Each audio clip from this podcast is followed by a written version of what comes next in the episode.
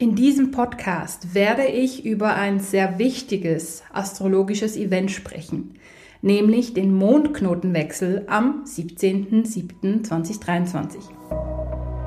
Hallo ihr Lieben, willkommen zurück zum Be You Live Your Essence Podcast. Mein Name ist Silvia Walukiewicz und ich bin deine Trainerin für Selbstheilung, energetische Transformation und Bewusstseinserweiterung.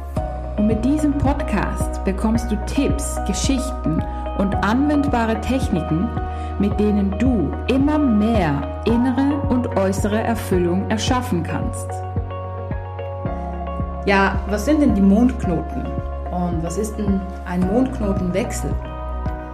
Viele Astrologen sprechen auch von der Schicksalsachse. Ja, und das klingt jetzt so, boah, Schicksalsachse. Und ja, es ist wirklich etwas ganz, ganz Bedeutendes und wir spüren das alle. Nicht nur individuell, ne, so wie im Geburtshoroskop, das eben individuell auf uns sozusagen zugeschnitten ist, sondern es betrifft wirklich auch, ähm, ich sag mal, größere Geschehen, wie politische Geschehen, ähm, Umwelt und so weiter. Ja, also es betrifft uns wirklich alle. Und am 17.07. wechselt der nördliche, also der aufsteigende Mondknoten in den Widder und der absteigende in die Waage. Und diese Einflüsse beeinflussen uns circa eineinhalb Jahre, also bis Januar 2025. Das heißt, eineinhalb Jahre sind dies unter anderem unsere Themen. Und wir dürfen uns wirklich in diesen Themen schulen. Ja, der aufsteigende Mondknoten im Widder. Was bedeutet das? Der aufsteigende Mondknoten bedeutet immer, dahin wollen wir. In diese Richtung dürfen wir uns entwickeln. Ja, also wir dürfen sozusagen eine Schule besuchen, nennen die Lebensschule, die uns dabei unterstützt, diese Skills bei uns ja, zu erarbeiten. Und das Zeichen Widder, ja, das Feuerzeichen, die Power, und wirklich so mehr das Ich betonte. Ja, also die Schicksalsachse Waage Widder ist auch so die Ich-Du-Achse. Wo bin ich mehr? Bin ich mehr beim Du, hey, wie geht's dir? Oder bin ich mehr beim Ich, hey, wie geht's mir und was brauche ich? Und idealerweise ist das natürlich ausgeglichen, jedoch ist das selten der Fall. Und jetzt in diesen eineinhalb Jahren dürfen wir uns wirklich damit befassen und das liebe Leben wird uns ganz, ganz viele Möglichkeiten bieten, uns dabei zu schulen. Also die Widderachse. Da geht's ums Ich. Was möchte ich? Was ist mir wichtig? Was möchte ich ausdrücken? Welche Talente möchte ich mehr leben? Wo habe ich mich vielleicht, ja, immer wieder klein gemacht, den anderen zuliebe? Wo habe ich ähm, mich zu sehr angepasst? Und wo darf ich eben viel mehr in meine Power kommen? Ja, also es geht wirklich so mehr darum, die eigenen Bedürfnisse zu, zuerst mal wahrzunehmen und zu spüren, dann natürlich auch, ja, die Wichtigkeit zu erkennen, zu kommunizieren idealerweise und dann auch zu leben. Dass wir wirklich mehr auf unsere eigenen Bedürfnisse achten und auch schauen natürlich, hey, was ist mein Potenzial? Was möchte ich mehr ausdrücken? Gehört natürlich auch zu den Bedürfnissen, ja, weil wenn wir so eine bestimmte Energie haben in uns und die Energie, die möchte leben, dann muss sie sich ja ausdrücken, dass es uns gut geht. Andernfalls fühlen wir uns schlecht, ja, also ich kenne das ganz gut bei, bei vielen Menschen, mit denen ich spreche, aber auch bei mir selber.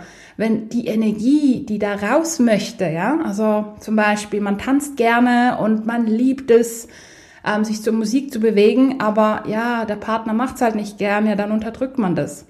Ja, das fühlt sich dann irgendwie nicht gut an. Man geht gegen sich selber. Und das eben gegen sich selber gehen, das wird immer weniger möglich sein, beziehungsweise wir werden darauf geschult, immer mehr für uns einzustehen. Und natürlich hat wie jedes Sternzeichen, wie jede Energie auch quasi wie so eine Negativseite. Ja, also beim Widder ist die Positivseite, hey, ich stehe für mich ein, ähm, ich stehe für meine Bedürfnisse ein, ich schaue auf mich, ich sag mal, du, ich kann jetzt nicht, ich brauche Zeit für mich und man fühlt sich gut dabei. Ja, es ist dann nicht, oh je, mh, hm, dem geht's nicht gut und ich habe Schuldgefühle, sondern nee, ich brauche jetzt die Zeit und morgen bin ich dann gern für dich da, beispielsweise, ja. Das ist so das Positive. Und ich sag mal, das Negative ist, ähm, wenn man dann wie ne, so wieder das Kämpferische symbolisch das Schwert zieht und findet, boah, ich muss jetzt meine Bedürfnisse verteidigen und ich muss jetzt alle anschreien, dass sie meine Bedürfnisse wissen und ich nehme mir den Raum, scheißegal, wie es anderen geht. Ja, das wäre so mh, mm, aus der Verletzung heraus. Und ich kann mir gut vorstellen, dass in diesen eineinhalb Jahren das wie auch, ich sag mal, häufiger vorkommen könnte, weil einfach diese Punkte getriggert werden. Wenn wir als Kind uns zu sehr eben angepasst haben und nicht auf unsere Bedürfnisse achten durften, konnten, nicht gelernt haben, ja, dann wird das getriggert. Und natürlich kommt da auch der Schmerz hoch.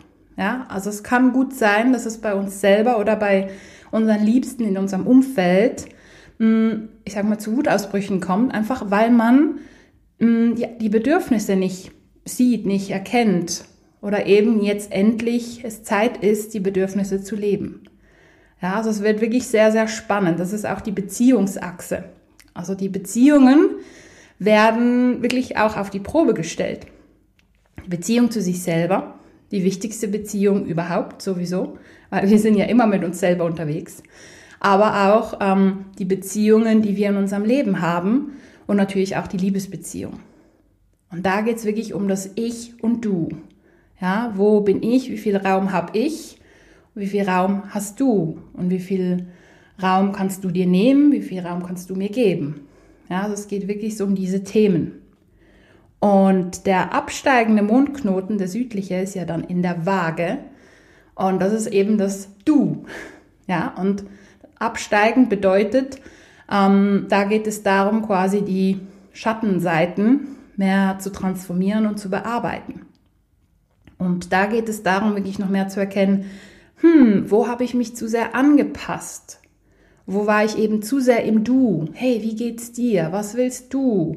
Was brauchst du? Was kann ich für dich tun? Und natürlich, wo haben wir uns selber vergessen? Ja, also diese Themen werden uns wirklich mehr und mehr beschäftigen. Es wird auch, ähm, ich sag mal, Situationen geben, wo wir wirklich getriggert werden von beispielsweise Menschen, bei denen wir immer wieder eben auf sie eingegangen sind. Und ja, komm, die, die können es gerade nicht besser und ja, sie sind gerade anstrengend, aber das kommt schon, die werden mir dann schon mal wieder helfen oder mal was zurückgeben. Ja, aber irgendwann, eben vor allem in diesen eineinhalb Jahren, merken wir, äh, nee, es, es ändert sich nichts. Und wie wir wissen, Energie lügt nie. Und in diesen eineinhalb Jahren kommen eben diese Themen viel mehr zum Vorschein. Also es wird wirklich sehr, sehr spannend. Der Aspekt, der auch noch mitwirkt, ist der Pluto im Steinbock, der ja rückläufig ist. Und der Pluto im Steinbock ist, steht im Quadrat zu den beiden Mondknotenachsen oder zu der Mondknotenachse. Und was bedeutet das? Also Pluto, wie wir wissen, große Transformation. Und im Steinbock ist wirklich eben großer Fokus, große Power. Und das natürlich noch kombiniert mit dem Widder.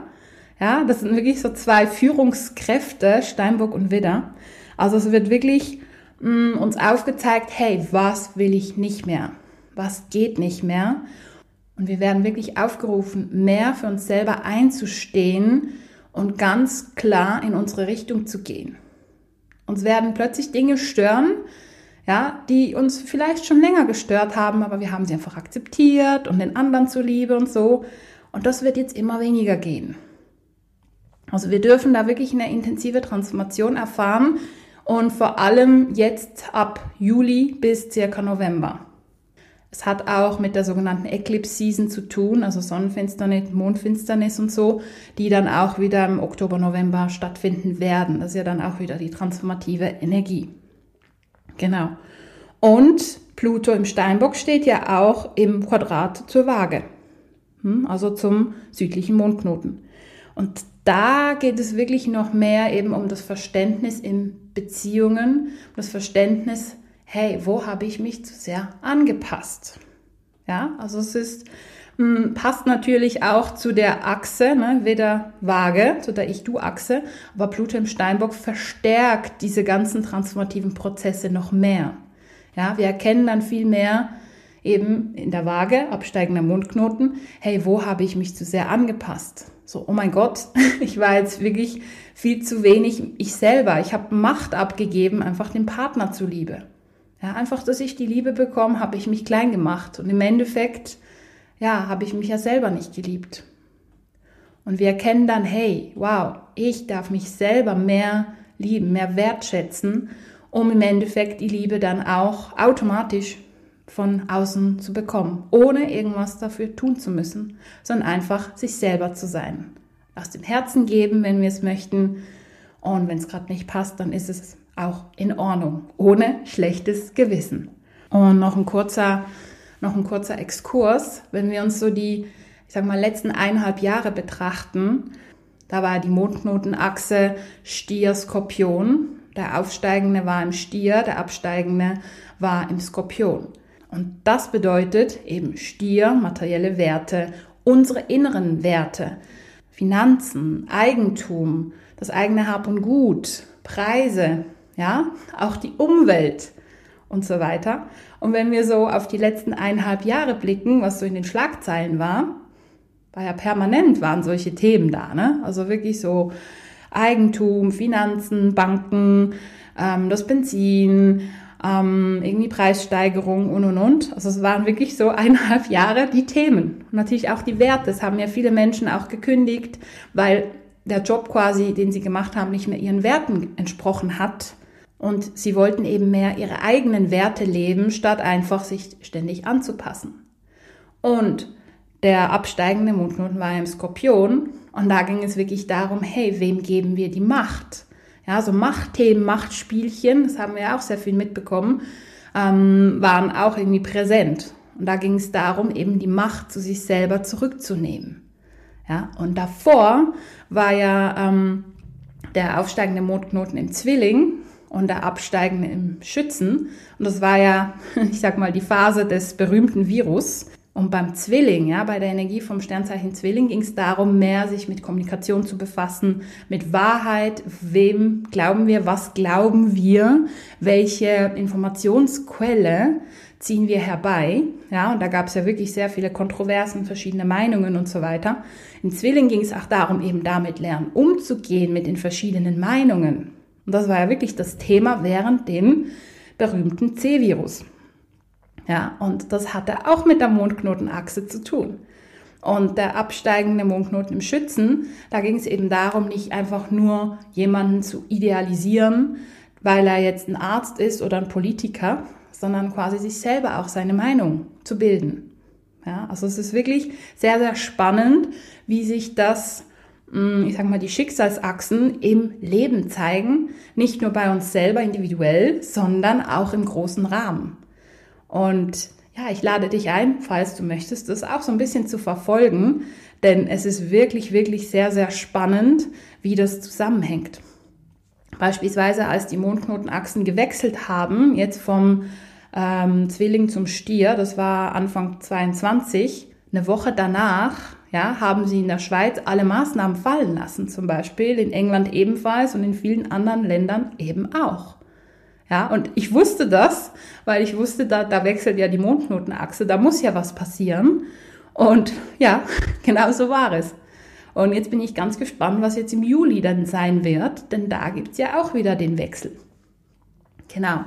Ja, also ich hoffe, ich konnte dich ein bisschen inspirieren, ähm, ja, da mal noch mehr das große und ganze Bild zu sehen und die ganzen Einflüsse mehr vielleicht auf dich wirken zu lassen und auch zu verstehen vor allem. Genau. Ja, also viel Freude beim Transformieren, Analysieren und beim Ausbalancieren der Ich- und Du-Achse. Und ja, freue mich, dich bald wieder zu sehen. Vielen Dank.